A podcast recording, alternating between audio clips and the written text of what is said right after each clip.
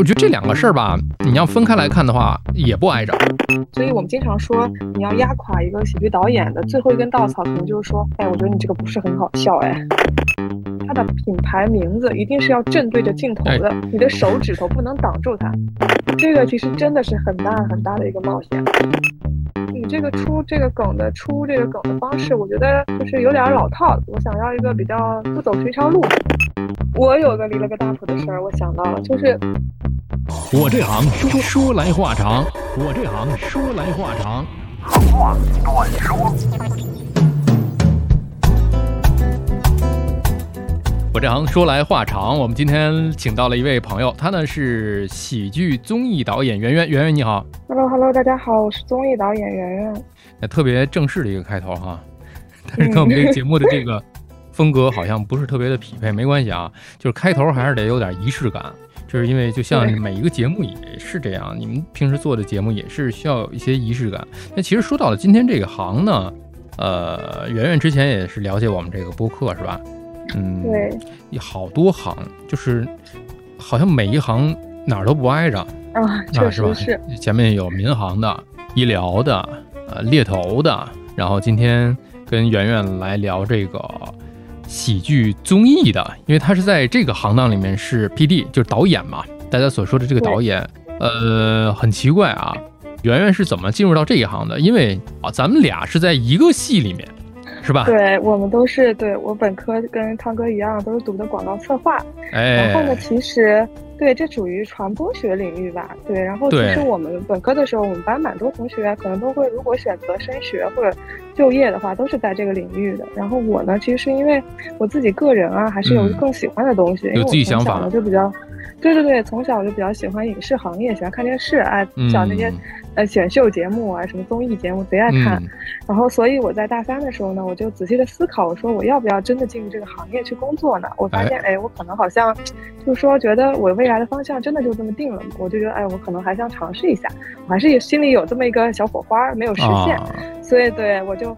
呃，当时是真的是身边挺少的，就是特别是像我们这种跨的比较大的专业，嗯，很多很少很少，所以我当年考研的时候也比较非常的，就是怎么说，就是比较的孤独吧，可以这么说。就是在图书馆上复习的时候，我能找到一个跟我考一样的专业的同学都特特别少，大家都是啊，要不就是考什么汉语言呐，要不就是考像我们这种新传类的，要不就是理工科的，考我这个专业的。同僚都非常的少，当时，但是我就是可以说自己度过了一段比较，就怎么说，呃，比较孤独，但是又觉得自己就是那种很有动力的那么一个过程。图书馆不是室内是那种桌子嘛，然后在走廊的走廊上面那面是摆放了很多呃公用的书桌，大家可以去那边背书。哎，你是在新的那个图书馆吗？新建的那个？对，湖边的那个啊。我毕业他也没建好。哦，那你确实，咱们俩说明咱俩隔的年代有点久了。呃，因为我刚才到那个刚来这个新主校区的时候，那个地还不是柏油路面呢，还都是泥地，印象特别深刻。有一次下雨，哇，两只脚上全都是泥呀，尤其回宿舍的那条路上。你说这图书馆啊，那真的是我们当时图书馆还是在后面的那个叫什么楼我忘了，就是就那专门有一层，也就是一层，后面你们是变成了一座图书馆。后来图书馆建的特别大，就是有十十，对十层左右，然后特别特别大，我都没进去过。啊，那个图书馆真的很好。其实说实话，包括我现在读研，我学校图书馆就也不是很大，但那个图书馆真的非常大，就那个氛围特别特别好。对，你看这量词发生了变化。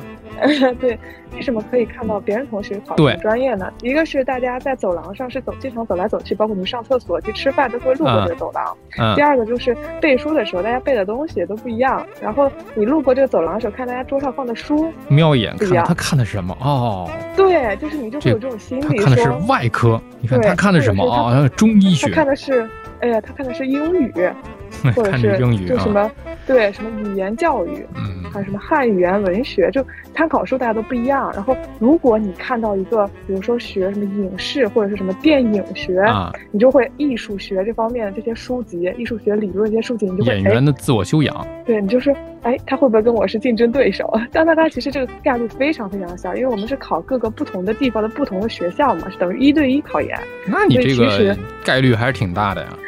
对你同样考上海的，你学学影视，也有很多学校可以选，所以就是大家对，所以我当时我就觉得啊，身边没有什么考这个专业，反正我那一层几乎没有。就如果有的话，就比如说考中传的，那我可能就已经在悄悄的看一眼他是不是考的我这方面。但其实也不是，他们可能就是考新传的啊。对，你要考本学校，那岂不是胜率就更大了？本学校 没有这个专业，没有这个专业吗？本学校。本学校我们学校的，我现在这个专业，我现在读的是广播电视艺术学嘛，就是广电艺。广电艺的话好像是专硕，我我考的是学硕。然后我当年为什么考学硕？这还是一个比较长的故事，就是因为我们专业的现在我的学校，它的呃广电艺就电视方面的研究生呢，很早之前是有专硕的，就是我们经常讲的 MFA，嗯，就是。比较偏实践的，就是你进来之后你就拍电影、拍电视剧，嗯，拍什么什么，就给可能培养的是你的实践能力，嗯。然后还有一类呢，叫做学硕。学硕的话，就是你可以去读博，就搞学术研究，研研究这个行业，研究这个类型，啊，研究这些作品这种的，它可能不那么偏实践，嗯，偏那个学术研究啊。对对对，就是你要写写论文，大量的去写论文、学理论这样的一个东西。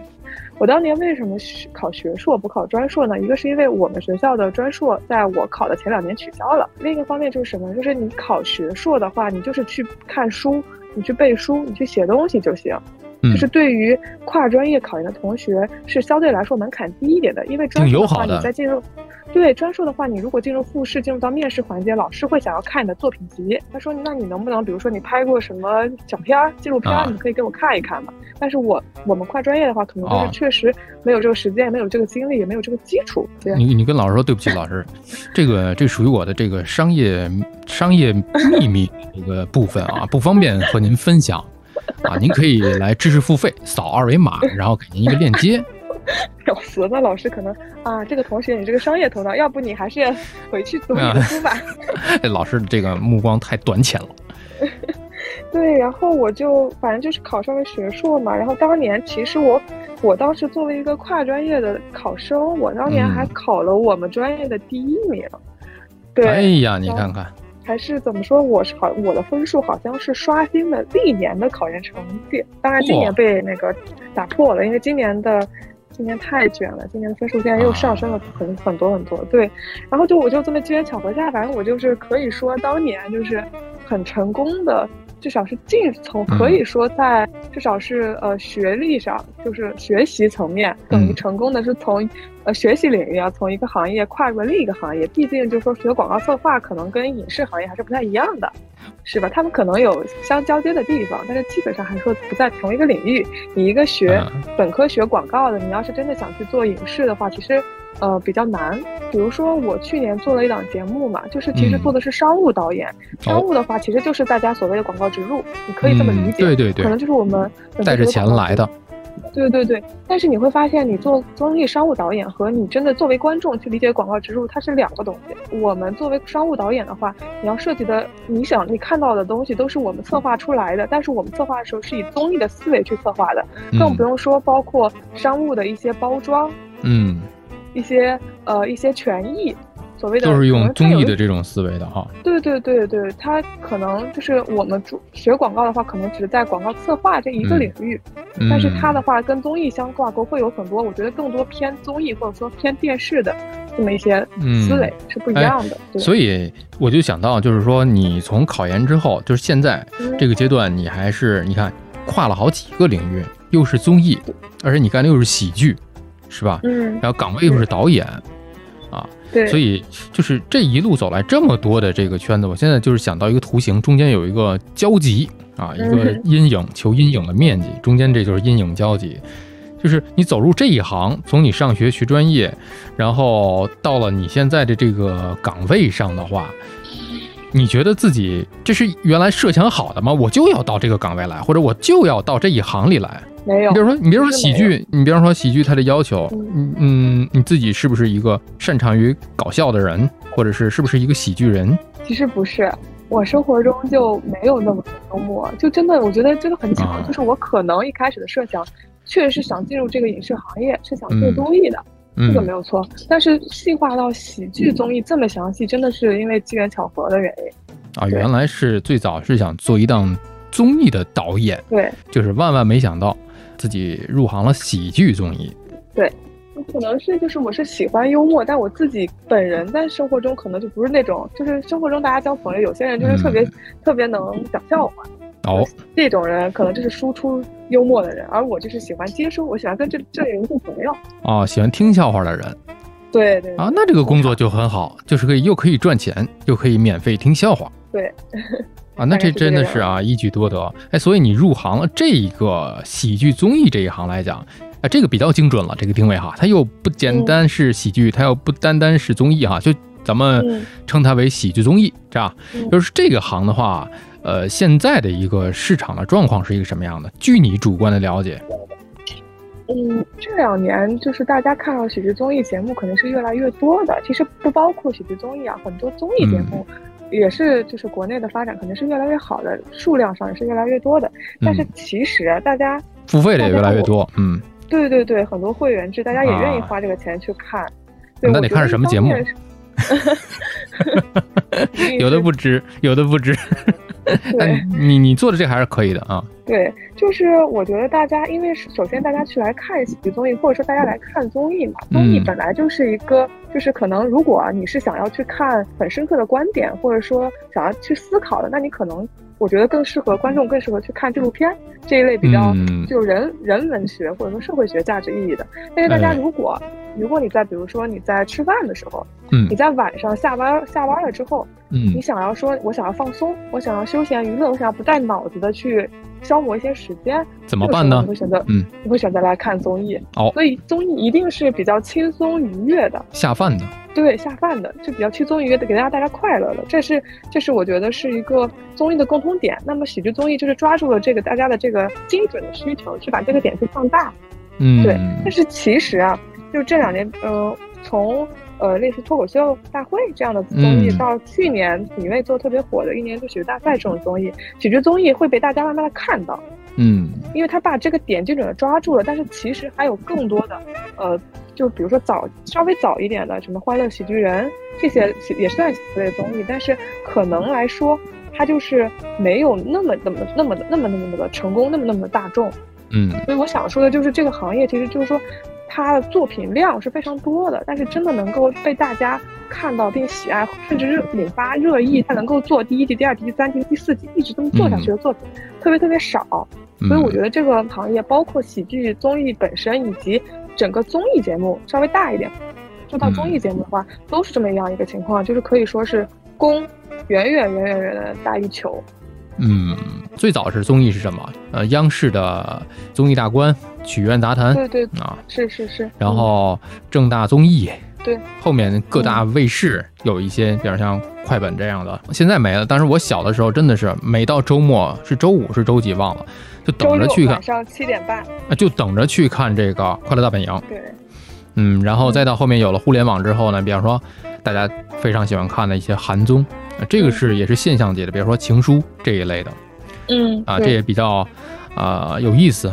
那大家觉得可能在平时比较烦闷的生活当中，是吧？又不付费啊，可以免费去看。当然，我们当时还是处在一个找资源的一个状态，也不是现在的有各大平台，当时没有这些优酷，也什么腾讯、什么哔哩哔哩没没有呢，自己就各自去论坛里面去找啊。然后现在经历了这么一个呃互联网。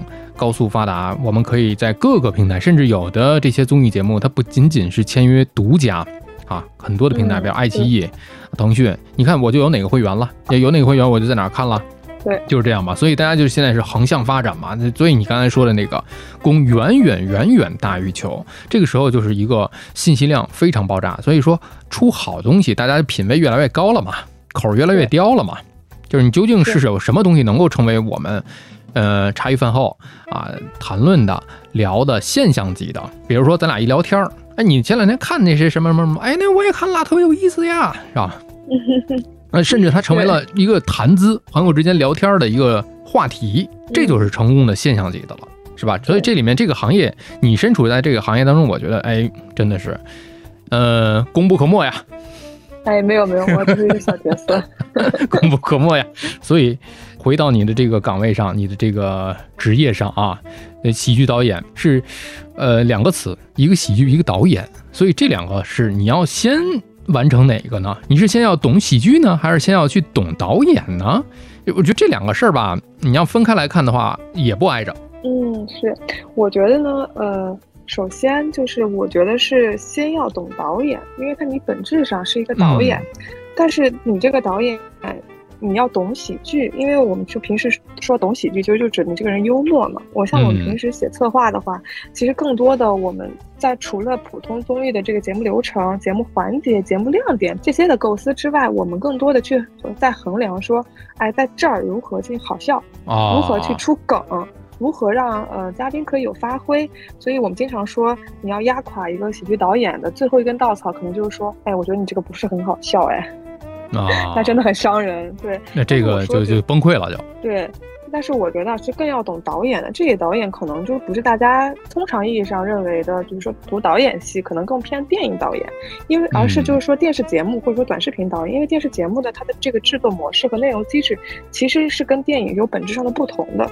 就说如果我们说电影导演，你的思那种所谓的导演思维就是掌控这个镜头语言或者说主题的寓意的话呢，那么我觉得就是说电视节目的导演更加的是除了内容层面上哈，还有很多模式上的东西。就比如说，其实电视节目大家知道本本来它类型以及它的这个子类型非常非常的多，不同类型也很多很多不同的特征。我们经常说，比如真人秀很有真人秀的，对，然后棚内的这种按流程走的也是有它特征，比如说晚会类的也有它晚会类的，哎。对对对，所以有很多包括节目流程啊、核心思路啊，还有镜头画面啊、呃商务模式等等各种各种的，其实很多很多不同的不同的东西。所以呢，这里有些呢其实是普通观众他都会注意到的东西，但是有些呢是他们不会关注到的。那么他们不会关注到，其实就是我们综艺导演在干的事情，就是为什么我们能做而普通的观众做不到的东西。对，哎，那为什么呢？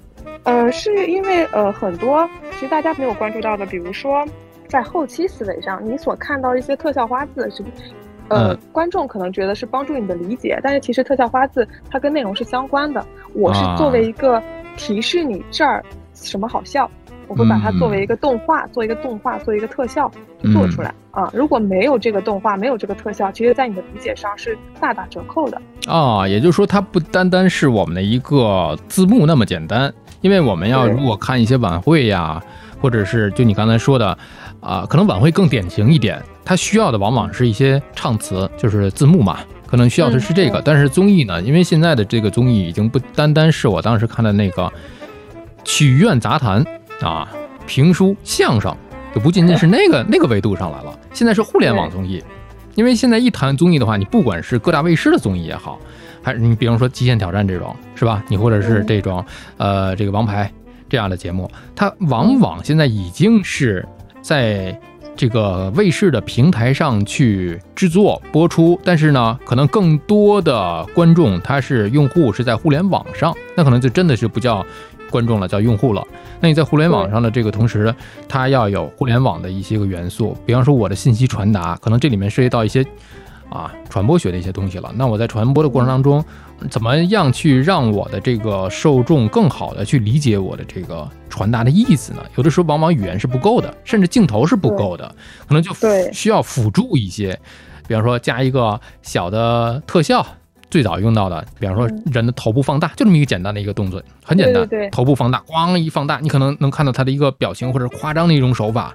甚至给一个什么东西上一个小树苗，或者是一个什么东西上拟人化，做一个小动画的一个，你就会觉得这个东这个元素很有意思。对，或者是还可以加一些比较特别的音效。啊，对对对，是，对是，所以这一系列的这些加入来的东西，它是现在的这种互联网化的综艺里面其实是必须的、必备的。对，包括还有一些个广告的植入，就如何让大家觉得又不违和，又不讨厌。往往说出来之后吧，哎呀，确实是也挺有意思。对，啊，对，这个就是太巧妙了。因为据我所知，就像呃月下。喝酸奶，因为这个我听另外一个朋友说的嘛，喝酸奶，往往呢他们可能要顾及很多东西。在你说喝酸奶呢，大家喝酸奶就就这个东西就没什么，但是你要顾及很多东西，比方说人家正在录这个节目，喝了酸奶之后，是不是导致人家就是，尤其像这种演唱类的这种综艺，是不是影响人家的发挥？可能，所以后来就把这个商品里面，就是据说啊，据说可能是换成了水，这样可能更有利于大家，一是又能喝水润润嗓子，又能把这个品牌露出。对，比如说你说的这个喝酸。酸奶的事儿。那从我作为商务这方面的角度，我们还会考量一个什么呢？就是我你看到这个喝酸奶，那肯定在我们专业叫做一个产品饮用的一个这么一个环节，也是植入的一部分。那么从客户，我从我作为商务导演，我从客户的角度去看呢，客户会希望什么？希望你喝酸奶的时候，我这瓶酸奶它的品牌名字一定是要正对着镜头的，你的手指头不能挡住它。你看，不是随便拿的，对，那喝了跟没喝是一样，没区别啊。观众更好去接收到，说我这个喝的酸奶是哪个牌子，那一定是在这个环节，我们我我们也会跟这个负责进行喝酸奶这个动作，呃，可以说是艺人或者说选手，我们一定是提前沟通好的，你在什么时候喝，让你的表整个表演不会非常的尴尬，嗯，以及以及你喝的时候你怎么喝，嗯，对，都是有学问的，都是有学问的，哎，所以你看看，就是就切题了。你看我我这行说来话长，一般你不说，大家真不知道。但是看起来很自然，为什么不知道？因为就很自然，所以大家不以为然，觉得不就是一个喝酸奶或者喝水、喝饮料这么一个动作吗？是吧？又不刻意，然后呢又是一个需求，然后呢从品牌方来讲，他又把这个 logo 和品牌露出了，你们完成了一个工作。我觉得这个里面是有一个很严谨的一套细节的，真的是符合现在一种综艺，也就是综艺人也得吃饭，综艺导演也得吃饭，所以要吃饭的话，避免不了我们会有一些商务的一些植入啊。你比方说，我刚才说到了，这是这个酸奶也好，饮料也罢，包括你现在做的，也就是都是这些东西吧。我但是我话又说回来，我觉得你跨行了吧，但是又没有跨啊，感觉跟之前本科学的东西又是相关的。对，其实就是相关，就是一个连连结嘛。嗯，是。那所以，所以刚才咱聊了这么多，有综艺，有喜剧。哎，我想听听，就是说，呃，你知道这个，就是韩国里面有一个叫罗 PD 吗？罗英熙，就是《新西游记》。对对对，我非常喜欢看他的节目。其实我属于他的粉丝。哎，你知道我是怎么知道的吗？嗯，因为我前一阵看着这个《机智医生生活》啊，他出镜了，是。对。故意把他的姓给他换了一下，对，是。但是我最讨厌那个什么罗罗 PD 啊，我叫张 PD，我最讨厌那个罗 PD。后来还做了一个机智露营生活，对，嗯，我觉得挺有意思，类似于衍生一样的综艺节目。对，后来我就专门去看了看他的这个，呃，一些作品。植入里面就有一个那个妇产科的那个医生，他特别喜欢看《新西游记》，每天中午在吃饭的时候，他就嘎嘎嘎笑。对，其实你会发现，你去看他的一些，可以说我们说作品吧，他的作品其实是偏真人秀类型的，不管是真人秀啊，对对对，他早期的时候不是大家都知道的什么两天一夜，就类似，对，其实就是比较比较像我们的极限挑战，然后呢，三十三餐就是讲述大家一起在一个户外的乡村啊，自己做饭吃的那种故事，比如说就像比较像向往生活，对，然后比如说新西游记。这种，他《新球季》一开始就是其实是一帮人，然后一块儿去呃世界各地去旅游，然后去呃来到陌生的地方，就是借就是冠了一个名字，就是说我们是来找找龙珠的，就是唐僧唐僧师徒师徒四个人那种，然后其实就是一个旅。对对，其实就是一个旅行节目，就大家去外地，然后去玩各种游戏，去完成各种挑战这样的节目。其实你会发现，它其实更加是偏真人秀类型。其实真人秀类型跟我我们现在所做的，大家看到的一些棚内的综艺会有非常大的不同，因为真人秀它的随机性更高，你知道，就是。你会给他，当然你也有会有一个游戏的规则，所所谓我们所说的台本，或者说有个嗯有个流程，有个本子可以给到他。但是很真秀的，因为它户外有很多不确定因素，从镜头上就是你有很多可能嘉宾的一些反应都是靠他的 follow PD，就是 follow 就是他的摄像跟拍摄像去抓的，对，就他有很多从这点上就可以看出，你如果做户外的真人秀的话，会有非常非常多随机的一些可能性会出来。这个就是一些真人秀的魅力啊。对，所以它其实这个是更难的，我觉得是。它可能，呃，像国内比如说严敏，严敏这两年也是做这种这户外类的真人秀节目，他就呃，最最近腾讯有一个综艺在播叫《新游记》，可能我不知道他有没有买这个罗 P 的这个版权啊，他就是也是差不多是这种，呃，偏旅行类的一些，呃，经营或者说生活的这种这种真人秀，那。其实你看的话，你会发现他第一期的时候，他们来到一个特殊的环境，然后他给他们定了一个规则，他希望这些迎接嘉宾们可以按照这个规则去走。但是当他发现说，哎，大家好像不吃这一套，大家完全没有上当的时候，他就需要临时加很多的规则进去，以以保证可可以达到他想要的那个效果。嗯，那这些东西都是在录制的过程中，这些导演们要去紧急开，对，紧急开这个紧急会议去去构思、去脑爆，说那我们现在已经这样了，我们如何去让他，就等于他这条路有点走歪了，那我们如何去让他走回到原来的路上？所以这个其实 走歪了，对。就可能哎，他他这个好像大家不吃这套哎，不是我们想要的这个这个效果。那我们应该怎样的去让他走回到这条路上？所以我觉得其实户外真人秀更加的具有挑战啊。因为我看到有一个在这个卫视上播的有一档，就是我刚才说到的这个呃极限挑战吧。如果我没记错的话，极限挑战上一年的最后一集吧。呃，完全是把导演就放权了，就是我觉得他还是比较大胆的一个尝试，导演放权，然后说我们这个这一期这一集没有脚本，然后你们自己看怎么弄。对，这个其实真的是很大很大的一个冒险，是吧？所以这里面我就想到另外一个话题了，你说你现在是喜剧导演，那其他综艺类型导演，刚才我们 Q 到的，比方说罗 PD 这种，你觉得这种种导演之间，除了你刚才说的，可能。真人秀的导演，他需要更多的这种现场的这种，就是我们叫现挂的这种东西，临时的这个加急的这种改变之外，呃，还有什么其他的一些个不同吗？你作为喜剧导演和其他的这种综艺类的导演的区别在于哪？呃，我觉得我们喜剧类导演当然是核心是喜剧，嗯，对，一定是核心元素，因为。如果我不懂喜剧，我就做不了喜剧综艺导演。嗯，我可能就是去做其他综艺导演了。除此之外，呃，我觉得像就户外真人秀综艺，为什么有些户外真人秀综艺算喜剧综艺，有些又不算呢？其实就是在于，我觉得是嘉宾的这么一个阵营吧。有些嘉宾他就是会出梗的，会好笑的，自己带的。对，就比方说沈腾，对，自带的，是吧？他到哪儿你都感觉他是一个喜剧综艺。对，其实如果他不管是他是去参加《王牌对王牌》这种室内的这种游戏类的对抗类的这种节目，还是说他去参加包括开心麻花最近不是在做团综嘛？对，这种的你都不会担心说这一期节目不好笑，没有东西剪。啊，德就像德云逗笑社一样啊。对他这个人，他就是搞笑的，他一定 一定会让你就是觉得好笑，一定会有东西可以好笑的东西、喜剧类的东西可以剪出来的。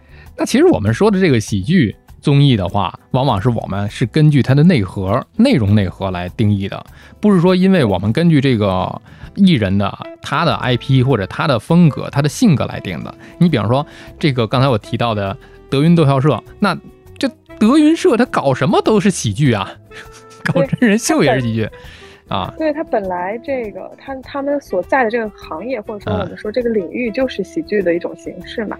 这怎么搞，它都是喜剧，所以我们更多的是偏向，呃来说的，就是我们的内核，我们的内容，哪怕是素人来了，它也是个喜剧的综艺。这是从呃圆圆的这整个的这个工作的定义上来讲，大家应该有一个了解了，什么是喜剧综艺，跟其他的这个搞笑的这个确实不太一样，不是说因为它搞笑，它就是喜剧综艺，它的内核有的是扎根是不变的。那喜剧导演。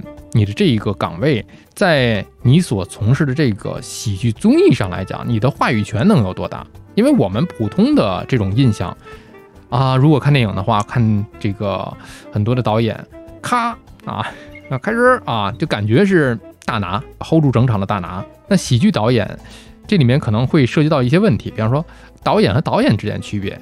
你刚才说到的，有的是 follow PT，有的，呃，他的这个工作还领域还不太一样。虽然都是导演，那从你的角度上来讲，在一个节目当中，或者在一个栏目当中，你的话语权是有多大的？嗯，其实我觉得，其实导演他是一个群体。如果像你看到你说的罗云熙，或者说。呃，严敏这这一类，他们肯定是这个节目的总导演，他们是掌控这个整个节目的这个内容方向以及它的运作的。嗯，那么其实它在后面，它的背后是有非常非常大的一个团队的。嗯，这个团队呢，它其实就是节目整体内容流程以及这个规则一起去制作出来的这么一群人。嗯，所以我觉得不能说话语权吧，你看到一期节目其实是。后面很多很多的人，而且这些人是分不同工种的。嗯，有些导演，比如说像你说的 Follow PD，可能就是我们说的呃内容导演，嗯，是 cover 一对一 cover 每一个艺人的。有一些呢是叫做统筹导演，嗯，他是要去跟呃如果像如果是棚内这种录制节目，他是需要需要去跟各个工种进行对的。工种包括什么？现场、舞美、灯光、音效，这个就太繁琐了。对，然后包括统这个统筹导演还要做跟艺人对。跟内容对，什么都要对的，对。大管家。嘛。还有比如说，对，还有比如说艺人经济，去跟艺人对流程，然后还有比如说宣发这个节目，呃，宣发相对来说是后期一点，这个节目录制之后，它要播之前怎样去造势呀，怎样去，对，包括怎样去剪一些卡段出来，让大家觉得好笑，对，传播是干这个的，对。还有还有就是技术工种嘛，舞美、灯光、道具，包括摄像这些，特别特别多，非常非常多，包括商务，嗯，是各个工种，大家是各司其职，但其实同时他们又是一个团队。他们是一起去为这一档节目去服务的，这让我想到了什么呢？就是让我想到最近啊，我在就是在看一部韩剧，叫做《流星》。它其实讲的呢，可能是稍微更具象一点、更细分一点。它讲的是在那些光鲜亮丽的明星艺人背后工作的那群人员，可能包括经纪人呐，包括呃什么宣传部门啊，包括各种各样的人。但其实他们这群人就就是。呃，是因为有他们的衬托，有他们的努力，然然后你所看到的这个明星，他才会呃更加耀眼，更加呃完美，或者是不能说完美，更加怎么说，更加光鲜亮丽的呈现在观众面前。但是这，我觉得我们就挺像的，虽然说不是一个领域吧，但是其实也是。你看到这一档节目，是我们后面非常非常多的人一起努力出来的。你说的这个流星，它是一个韩剧是吧？对韩剧，是我听说你们之前节目大家都会推荐一个什么剧是吧？哎，这不就是巧了吗？我当时在聊这个，也对，有的时候就是忘了提及到了，我就自己会补一下，因为在这个整个节目的那个时间点上，就打点的那个位置上，在底下我都会写一个呃相关的，大家可以通过这，比方说我们之前聊产科这个麻醉师的时候。麻醉医生，我们就会写到产科一红鸟，包括聊到呃医生的一些个生活呀，啊，我就会提到的是机智医生。嗯，其实我今天这个话题的话，一开始我的设想是，就是另外一部韩剧，就《浪漫体质》，也是最近正在看的，一共十六集啊，你看过是吧？它里边不是有没有看过？哦，你没有看。但这个回答很像看过的样子啊，就当你看过了吧。呃，它简单来讲呢，呃，涉及到编剧、导演、演员、经纪人。当然了，这个有的编剧和导演他们是朋友。里面一开始呢，前几集的话会有一些比较困难的一些植入，比方说这个演员，你要植入一个炸鸡广告，他就不喜欢吃，怎么办呢？是吧？扫地机是这种。在我们在我们看来，就是只能去劝。啊，软磨硬泡，对，软磨硬泡，他们就是这样的一个过程。对，这就是我们说的艺人统筹要干活，艺人统筹，艺人统筹，要去对，要去跟艺人对流程啊。这件事情他如果不要做，你也要去跟他说。对，就是这个过程 挺有意思的。后来，对这个艺人接受了，通过了几番的努力呀，就是炸鸡植入一个炸鸡广告。我觉得大家可以有兴趣去看一看这两部剧，一个《流星》，一个《浪漫体质》。大家，我在这底下介绍底下，我也会写到啊，给这大家都列出来。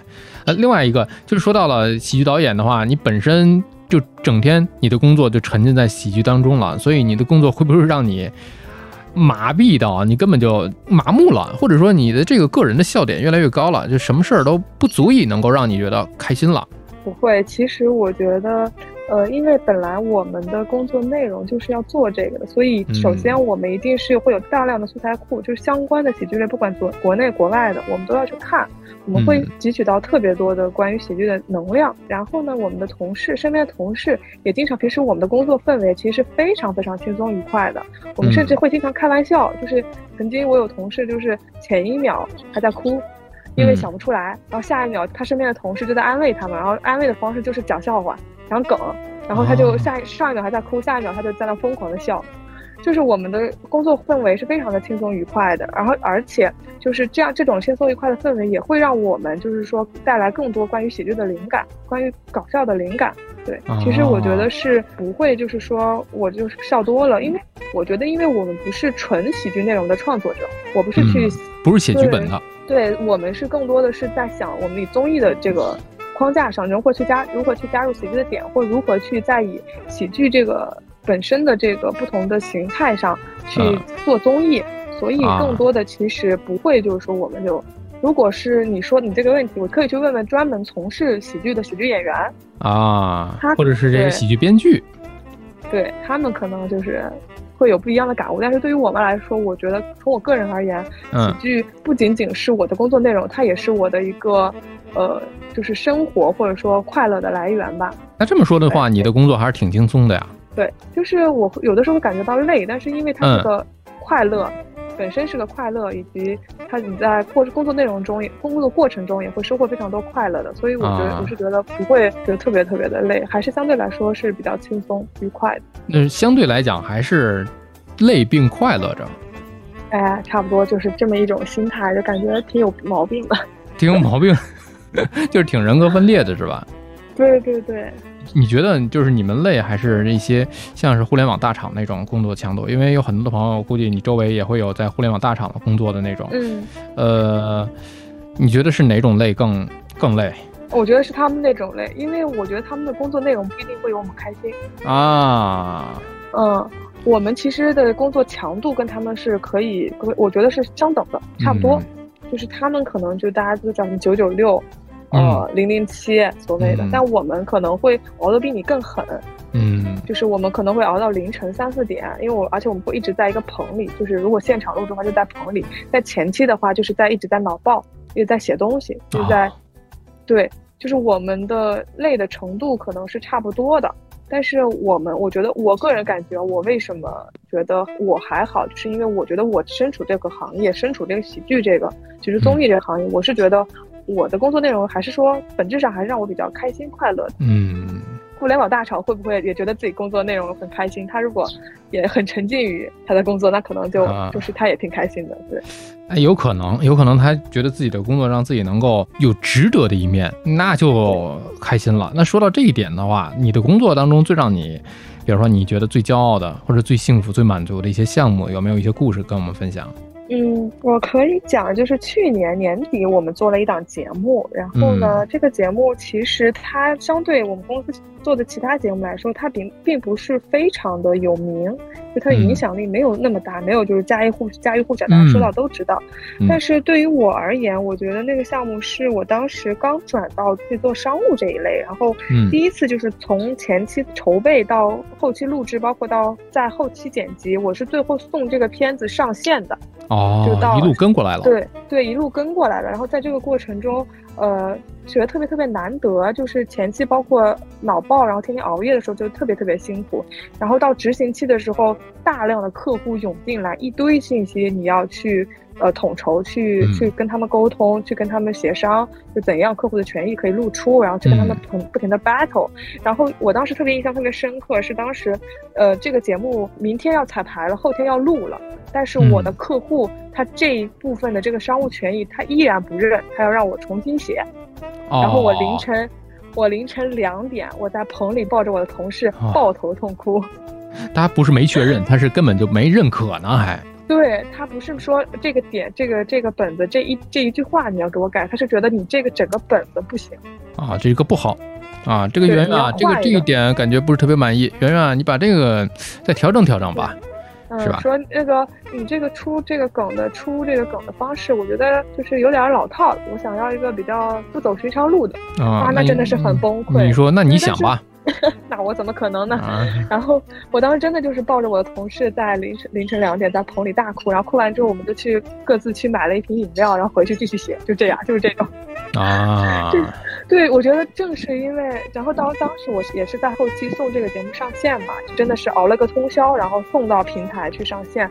我当时就是觉得特别特别的感慨，我觉得可能如果说这个节目。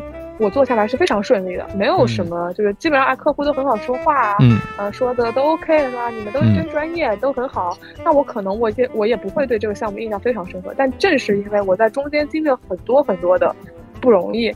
很多很多的呃，就是一些情绪、一些起伏的点，所以才会让我觉得这个项目，包括是从真的是从头到尾，差不多其实从我们前期筹备到呃后期上线，差不多是半年的时间。从基本上就是从脑爆开始零启动啊，零到一冷启动。对，从从想节目名儿开始，可以这么说吧？对，真的是，就是真的是零开始啊。对，真的是这样，整体一个过程，包括中间经历了那么多，所以我觉得这个项目带给我特别特别特别多的感触。相当于一个公司，你从孵化，然后注册，呃，然后再到有单子进来，再到给它去上市敲钟，对，有这样的一个过程，我想那肯定不会差到哪儿去。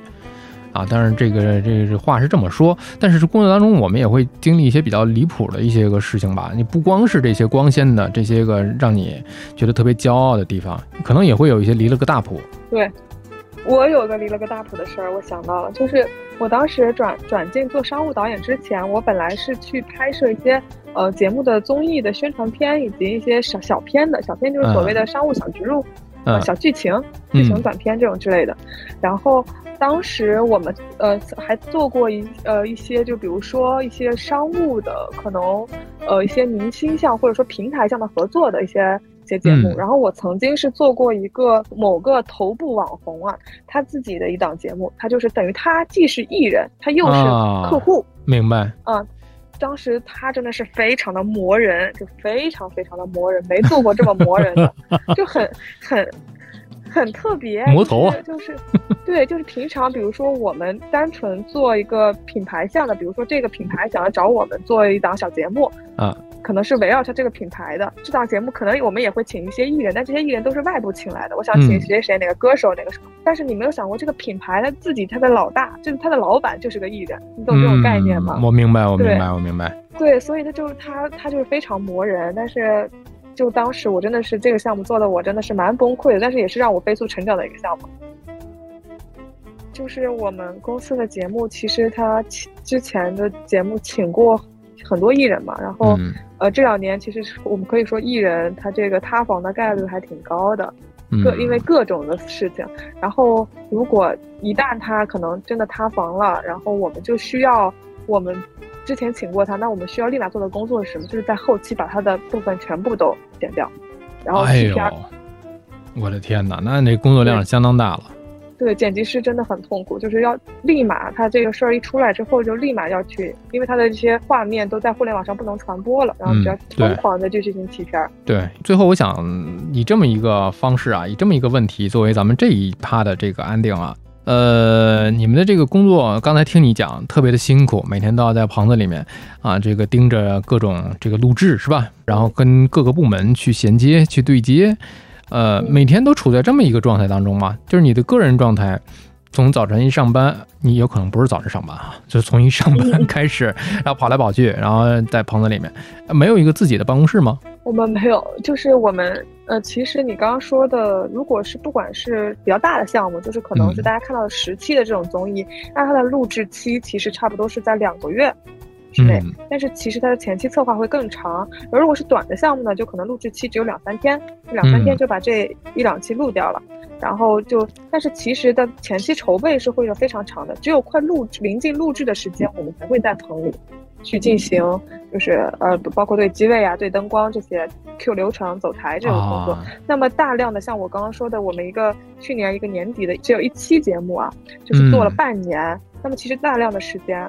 我们半年就准备一个啊？对对，就是半年的话，比如说他十二月录的，呃，十二月播的，那他可能是十一月录的，嗯，十一月到十二月这个时间是后期，那我们就会在后期剪辑剪辑师剪辑室那边，十一月份录制之前，我们就会在前期前期的话就是在公司，就是在公司。你刚刚说的就是我要不说为什么提到这个呢？就是工位这个问题。其实我们公司很搞笑，我们公司是导演组是没有工位的。没有工位，就是在对我们，我们没有固固定的工位，我们因为我们就是更多是一个群体讨论，并不是大家自己干自己的活儿，对吧？那在哪儿讨论呢？我们是公司有很多很多的会议室，会议室你是要在线上去预约的，要订的。啊，这个我明白，这个确实是晚了订不到。对。对我们就是经常就是可能，如果我们这个项目就是会比较长期，像去年那种九月份到十十一月份录制之前，我们都要在公司进行，呃，要租一个会议室。那我们可能我就可能会把这个会议室从九月份一直定到十一月份，长期占用，长期占用，然后在门口贴那种哪个哪个组哪个哪个节目组呃导演组占用，不好意思这种之类的。对，哦，这个我 见过。这个你别说你们这种公司了，之前我的那家所谓的这个大厂，这个公司也是，我们有的时候因为一个项目可能让长期占用一个会议室，这还是在我们每个人都有自己工位的前提之下。哎，其实说到会议室，我们当时那个会议室就挺有意思的，因为我们跟体育相关嘛，因为每一个会议室的名字是球场的名字，比方说圣西罗，是吧？明天进定一个这个，嗯，北京工人体育场。对对对，我们都这么说。我们是什么？我们公司因为就是老板他比较喜欢喝酒，所以我们公司的工位是各种酒。然后比如说我们可能呃二楼有个酒叫呃龙舌兰，有个位置叫龙舌兰，都比较洋气。对，我以为二楼有个名字叫做呃古井贡啊，三楼有一个会议室名字叫做茅台，更多是一些比较洋气的名字，比如说当然也会有，比如说啤酒，什么烧酒，然后有什么龙龙舌兰。啊，这真洋气！我你说你要说酒名啊，我们有一些酒的名字啊，这个茅台啊，那个五粮液啊，你这你这不是酒老白，你这是品品牌名哦，品哦，你说的是酒类的名字，酒的品类的名字啊，我说的那都是老白干儿，那都是。这个就是现在比较年轻化的这种元素都有，对，也是很难想象一家喜剧的公司会以酒的名字命名。你看我们这个以球场名字来命名这个我们体育行业的这些个会议室，有情可原的。是，其实老板个人喜好，所以就会这样。啊，确实是，也也有这一定的原因哈。行，刚才我们聊了这么久，聊了这么多，就是圆圆给我们讲了讲这个喜剧综艺 PD。你看这里面元素又有喜剧，又有综艺，又有导演，这三元素之间是怎么画出这个共通的这个同类项的啊？大家。呃，也是有所了解了，跟我们平时有的地方确实想象的不太一样，居然连个工位都不给啊，太不像话了啊！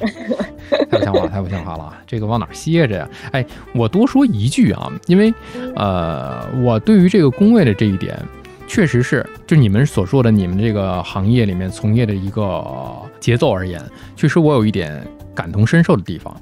呃，因为我观察过，在哪观察呢？咱们下半期我告诉你。